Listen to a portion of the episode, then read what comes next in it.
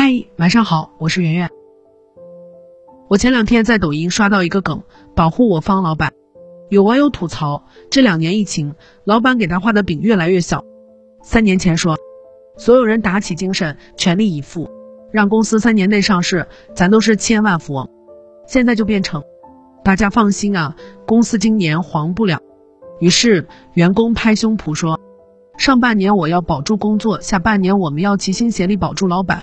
千万不能让我们的老板去别的公司上班，为什么？因为听说有老板为了给员工发工资，已经去别的公司打工了。身为一个女总裁，我当时就想说，姐妹们，其实老板不用你心疼。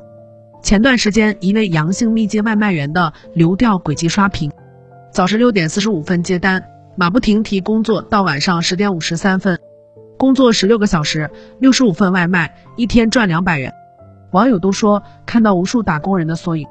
受疫情的冲击，线下的实业也特别难干，不许堂食，减少社会面人员流通，业务几乎全面停摆。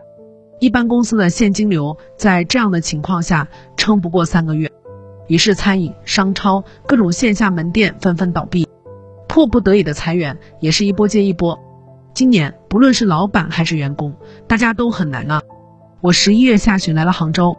原计划播完这几场就要回北京，结果疫情突然严重。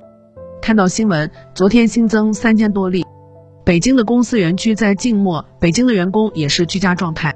我们现在回去风险不是一般的大，所以我决定无论如何年前可能都要在杭州度过了。于是我开始安排，跟我来杭州的小伙伴找好公寓安置，正常休息，正常上班；还在北京的小伙伴。遵循防疫政策，居家办公，减少外出。今天跟北京和杭州的小伙伴们开完线上会议，发现其实大家都有些慌。把大家的情绪安抚好，我才深刻感觉到，时代的一粒灰落在一个人头上就是一座山。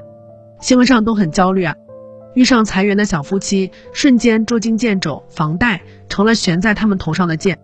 风控的老人不会手机转账，只能手写便条，有一个恳求。最好能有个番茄，已经很久没吃了。外卖小哥翻墙被抓，大哭说再不出去送外卖就没钱吃饭了。时代改变你的生活，从来不会提前告知。但越是这种焦虑的时候，咱们越要不断暗示自己：生活偶有阴影，却不值得恐惧。就算在动荡不平的海面行舟，我们也必须稳住，稳住，等待艰难的二零二二年过去，二零二三年我们都能心底眼底有光，生活热闹喧嚣。晚安，更多文章可以关注我们的公号“逆流而上”，流就是刘媛媛的刘。